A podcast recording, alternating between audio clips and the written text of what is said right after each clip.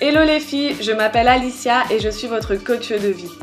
Bienvenue sur mon podcast qui t'aide à libérer ton pouvoir intérieur pour vivre la vie de tes rêves. Tu trouveras ici de nombreux conseils, astuces, expériences afin d'apprendre à mieux t'aimer et devenir la meilleure version de toi-même.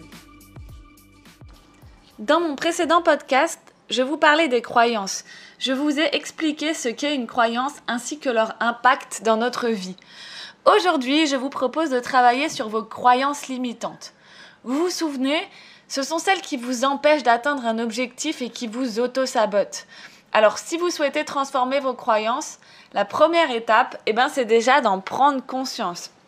Et oui, prendre conscience de ces croyances limitantes, c'est pas toujours facile. Et voici quelques indices pour vous aider à cerner ces croyances.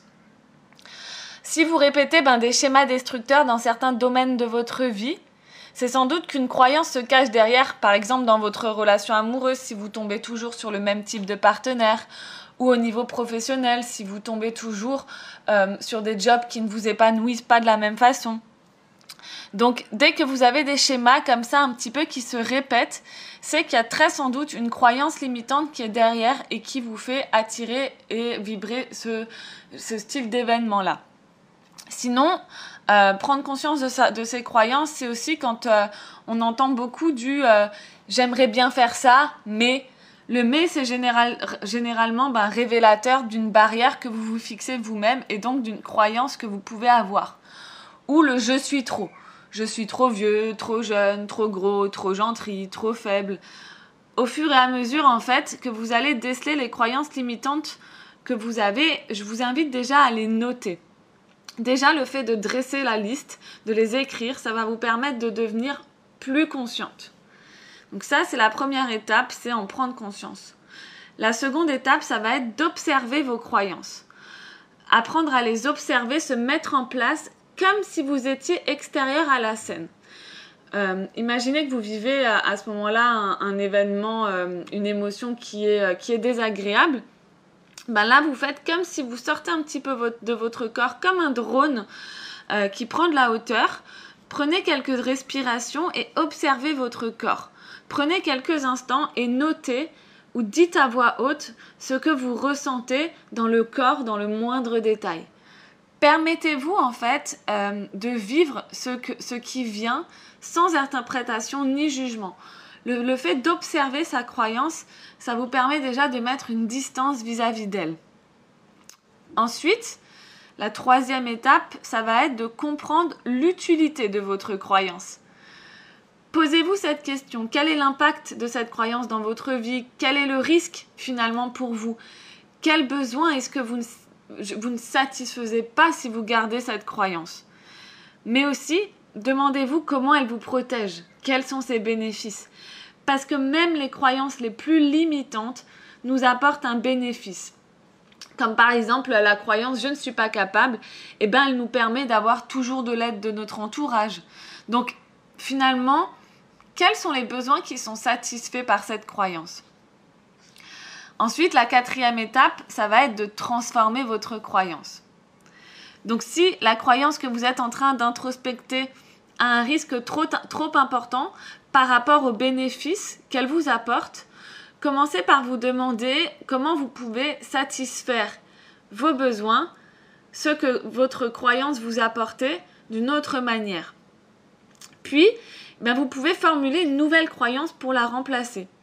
Alors, attention, je ne vous conseille pas d'utiliser la croyance opposée parce que votre cerveau n'y croira pas au début mais quelque chose d'intermédiaire. Par exemple, si vous aviez euh, la croyance que vous, je ne sais pas cuisiner, vous n'allez pas la remplacer par je suis une superbe cuisinière, mais plutôt par chaque jour, je progresse de plus en plus en cuisine. Et formulez votre croyance en positif et dans le présent. Lorsque vous trouvez une nouvelle croyance aidante et bénéfique, Validez l'effet qu'elle vous fait au niveau de votre corps et au niveau de votre cœur. Vous devez sentir comme une forme de soulagement, de libération. Enfin, la dernière étape, ça va être d'ancrer cette nouvelle croyance. Pour commencer, euh, le cerveau, il a besoin de preuves. Donc, je vous invite vraiment à trouver des éléments extérieurs qui prouve à votre cerveau votre nouvelle croyance.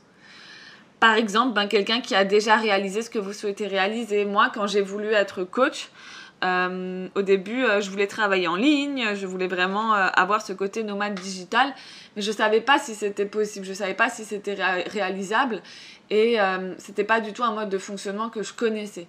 Et donc j'ai modifié mes croyances en me donnant la preuve que c'était possible, en m'inspirant de personnes qui l'avaient fait.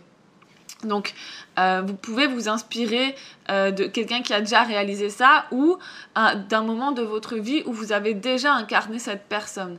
Par exemple, si vous pensez je ne suis jamais capable de rien, demandez-vous si vraiment vous n'avez jamais été capable de rien et prouvez-vous que bien sûr qu'il y a plein de petites fois ou de, même de grandes fois où vous avez été capable de faire des choses. Ça va déjà prouver à votre cerveau que c'est complètement faux. Et mettez des petites actions ensuite en place tous les jours ben, pour vous prouver encore plus cette nouvelle croyance. Là, il va vraiment falloir ancrer cette nouvelle croyance.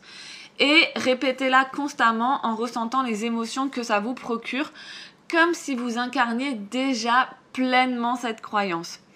En fait, vous allez devoir faire pousser les nouvelles graines que vous venez de semer. Donc ça demande effectivement parfois un petit peu de temps. Il y a certaines croyances où ça va switcher comme un déclic, d'autres où ça va vous demander un peu plus de temps et de répétition. Mais à partir du moment où vous êtes capable de visualiser les obstacles qui se dressent sur votre chemin, eh bien vous avez la capacité de vous responsabiliser et d'inverser la tendance pour vous concentrer sur vos objectifs, sur vos buts que vous considériez jusqu'à présent comme imaginables et donc vous vous dirigez vers vos rêves. Si tu as apprécié cet épisode et qu'il t'a semblé utile, surtout abonne-toi à ma chaîne et n'hésite pas à le partager à tes amis. À bientôt!